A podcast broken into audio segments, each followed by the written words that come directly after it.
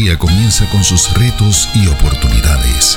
La vida nos enfrenta constantemente a tiempos de decisión, pero hoy se presenta una nueva alternativa para corazones que buscan. AMEC Casa de Alabanza presenta Reflexiones de Esperanza. Palabras de aliento para nuestro diario vivir con el pastor Misraim Esquilín.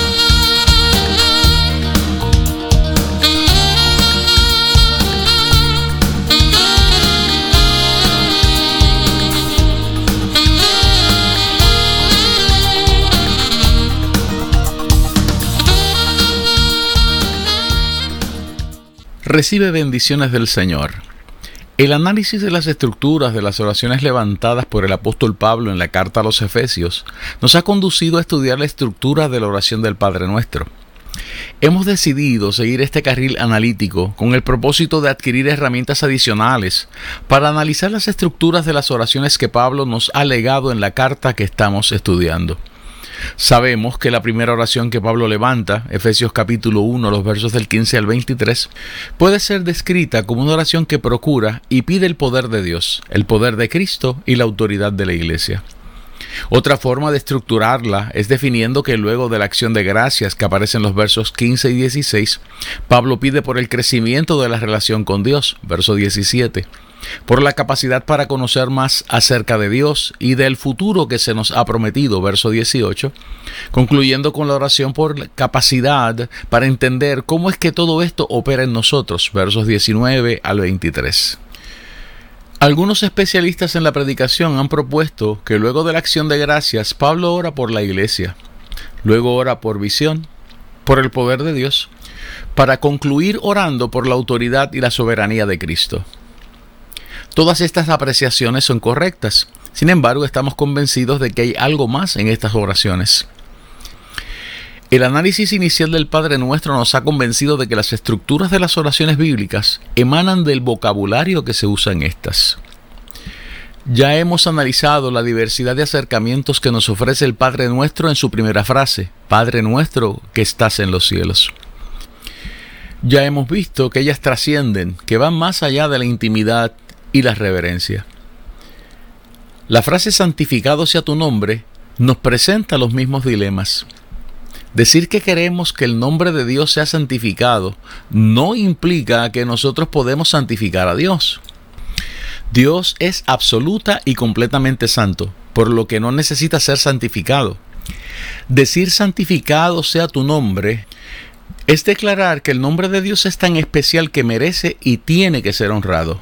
La expresión griega agiastezo, agiastezo, significa que estamos aceptando y declarando que hay algo insuperable, nunca alcanzable, reverenciable, santo en el nombre de Dios.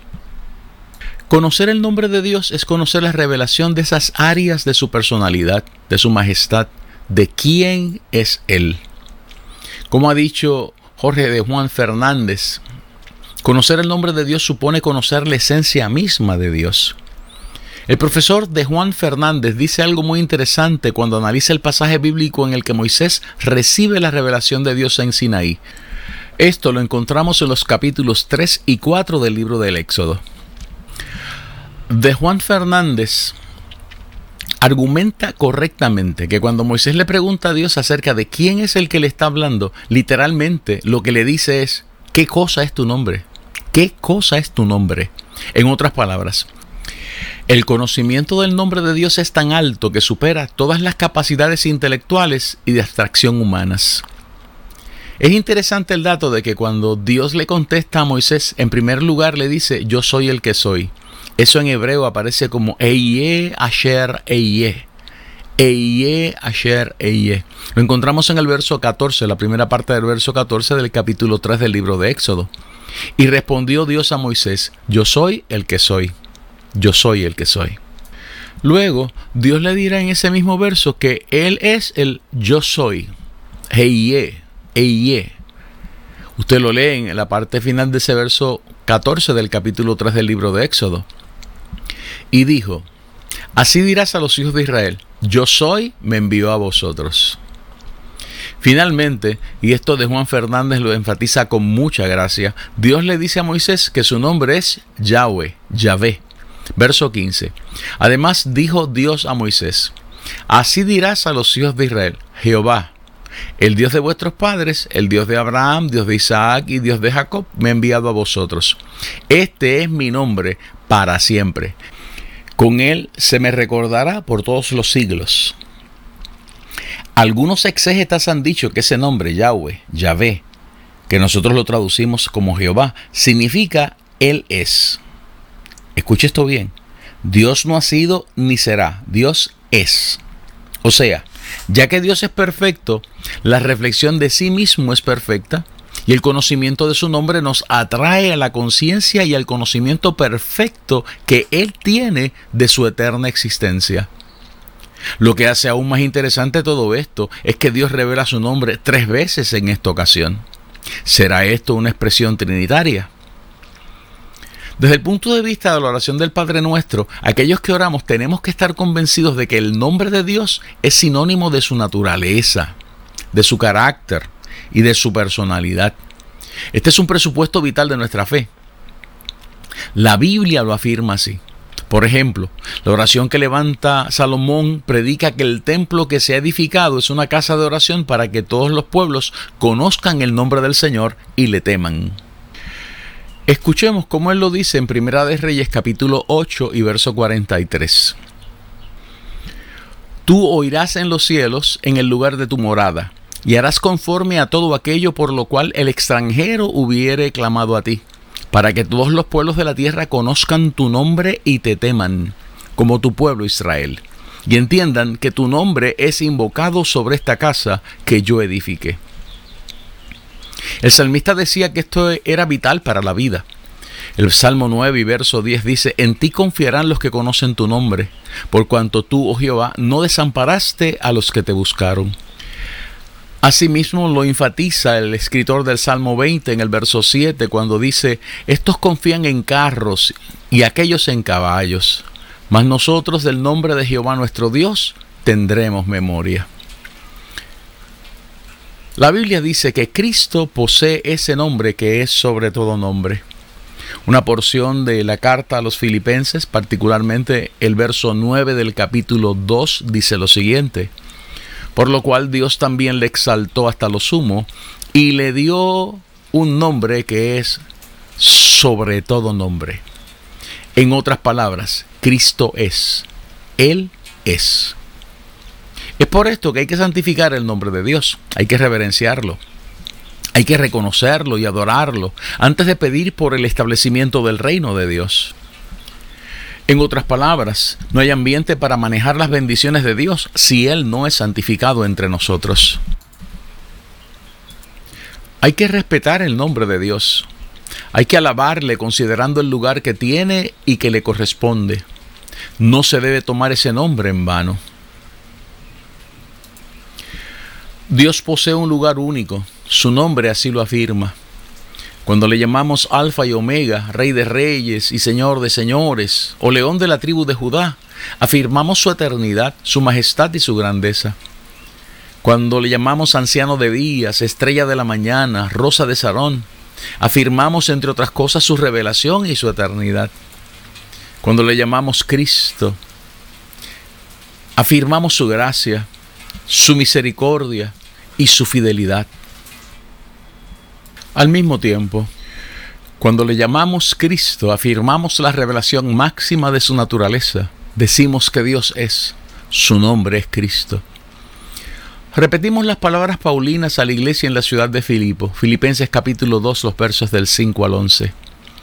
Haya pues en vosotros este sentir que hubo también en Cristo Jesús, el cual siendo en forma de Dios no estimó el ser igual a Dios como cosa que aferrarse, sino que se despojó a sí mismo tomando forma de siervo, hecho semejante a los hombres, y estando en la condición de hombre, se humilló a sí mismo, haciéndose obediente hasta la muerte y muerte de cruz. Por lo cual Dios también le exaltó hasta lo sumo y le dio un nombre que es sobre todo nombre, para que en el nombre de Jesús se doble toda rodilla de los que están en los cielos y en la tierra y debajo de la tierra, y toda lengua confiese que Jesucristo es el Señor, para gloria de Dios Padre. Debemos destacar que la palabra clave en todas estas expresiones es la siguiente, reverencia. Sí, esa es la palabra clave. Cuando decimos santificado sea tu nombre, estamos expresando nuestra reverencia ante la santidad de la revelación de Dios. No olvidemos que mencionar el nombre de Dios es aceptar su trascendencia y como dice de Juan Fernández, implica la certeza acerca de la presencia de Dios a favor de su pueblo. Cierro la cita. Vivir en Cristo es la oportunidad que la gracia nos concede para comprobar y testificar acerca de la grandeza que hay en ese nombre que es sobre todo nombre. Gerhard von Rad decía que la historia de la liberación comienza con la revelación del nombre de Dios. Él decía que la historia de la salvación comienza en Israel con la revelación de la actividad de Dios. Dios se autorrevela por medio de palabras, de hechos y mediante la revelación de su nombre. Es por esto que la reverencia ante ese nombre es vital. Los textos bíblicos no cesan de enfatizarlo. Por ejemplo, Isaías 54, los versos del 5 al 8. Escuchemos lo que dice. Porque tu marido es tu hacedor Jehová de los ejércitos es su nombre, y tu redentor, el Santo de Israel. Dios de toda la tierra será llamado. Porque como a mujer abandonada y triste de espíritu te llamó Jehová, y como a la esposa de la juventud que es repudiada, dijo el Dios tuyo. Por un breve momento te abandoné, pero te recogeré con grandes misericordias.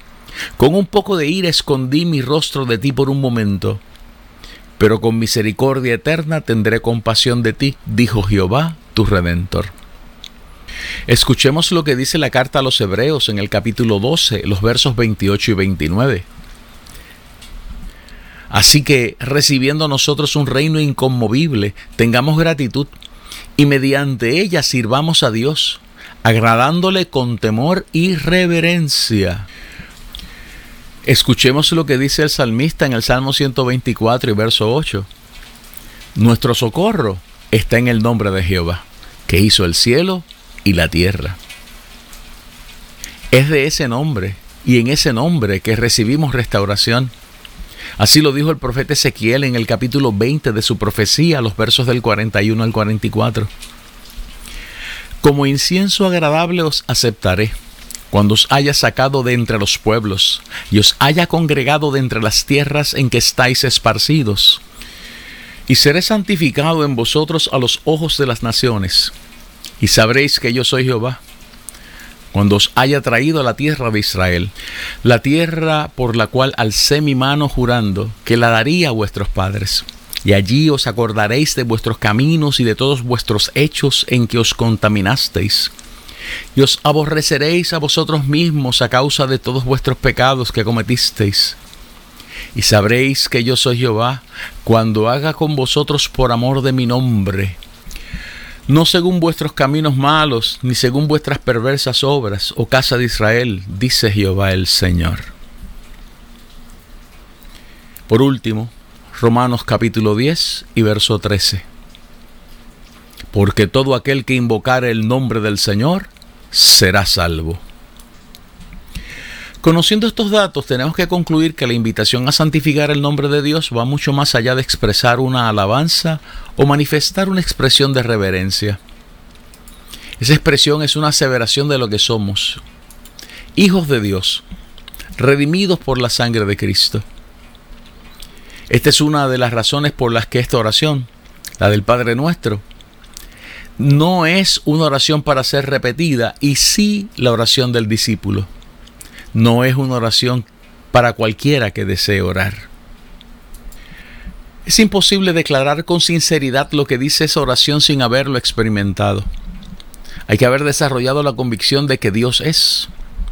Tenemos que haber desarrollado conciencia de su presencia, reconociendo la clase de Dios que Él es, incomparable, inmortal, que habita en luz inaccesible, como dice Primera de Timoteo capítulo 6 y verso 16. Santo, santo, santo, como dice Isaías capítulo 6 en esos primeros ocho versos. Recordemos que esta frase en la oración del Padre Nuestro no trata acerca del conocimiento que tengamos del nombre de Dios. Esta frase trata acerca de la reverencia y del honor que le hemos adscrito a ese nombre. Esto nos lleva a concluir que la frase santificado sea tu nombre conduce a la reverencia, a la sumisión, a la obediencia y al amor a Dios como respuesta a su revelación en Cristo Jesús, Señor nuestro. Reflexiones de Esperanza fue una presentación de AMEC Casa de Alabanza. Somos una iglesia de presencia.